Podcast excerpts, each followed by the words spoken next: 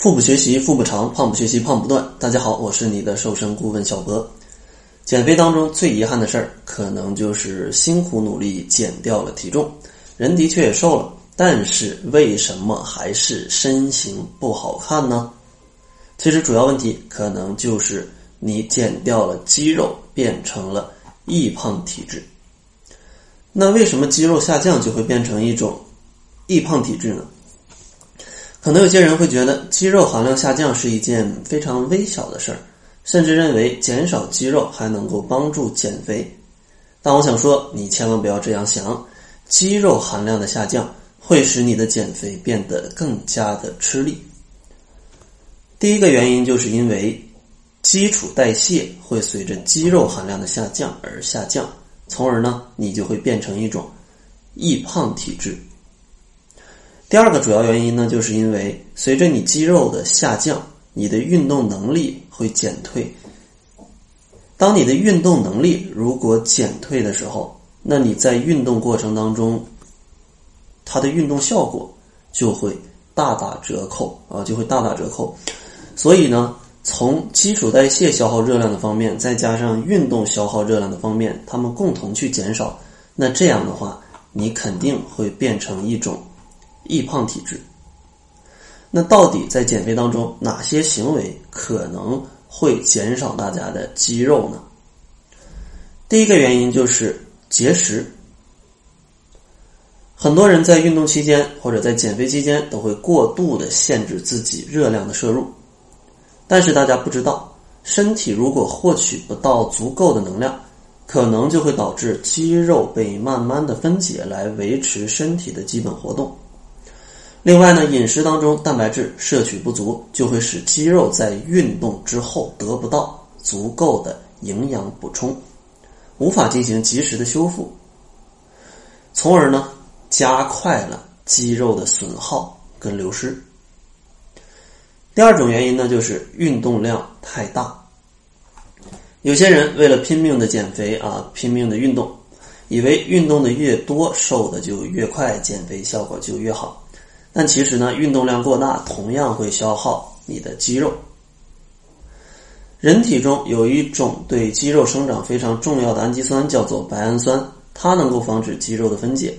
但过量的运动呢，还会消耗这种白氨酸，造成肌肉的流失。所以说，如果你真的运动量特别大的话，建议你蛋白质的摄入量也要去适当的去增加一点。比如像咱们日常正常的上班跟上学，没有过多的运动的话，那你摄入的蛋白质的量可能就是你体重千克乘以个一点二就差不多了。如果你运动量比较多的话，每周可能运动个算一下啊，四五个小时吧，每周运动四五小时，那你的蛋白质可能就是点你的千克数乘以一点五。如果你在这个基础上还去增加力量训练，那你的蛋白质的量就得是你的千克数乘以一点八啊，乘以一点八。所以说要根据不同的运动量来去选择你需要摄入多少的蛋白质。第三种容易减少肌肉的情况就是长期空腹运动。很多人明明早上起床非常饿，但是为了减肥却不吃早餐就去运动。或者呢，下班不吃晚餐就饥肠辘辘的开始去健身房去举铁什么的，这样都非常容易让肌肉流失。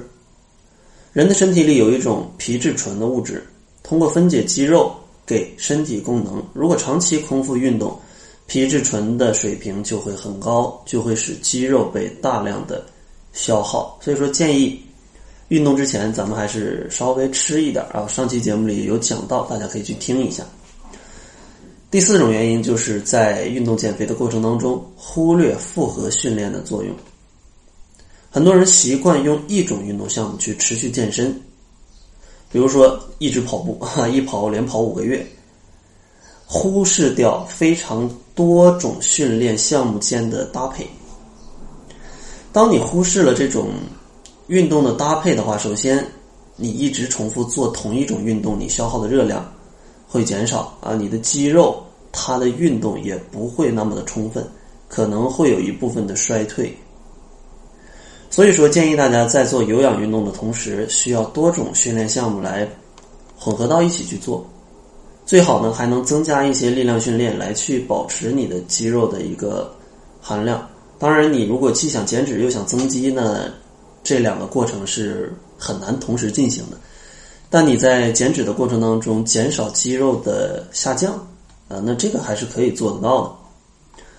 第五个原因就是因为在减肥期间咱们没有得到充分的休息。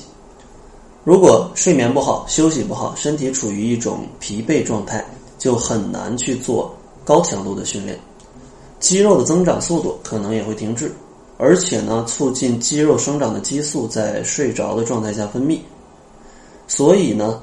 咱们要避免肌肉的流失，让肌肉保持一种增长或者说不下降的状态。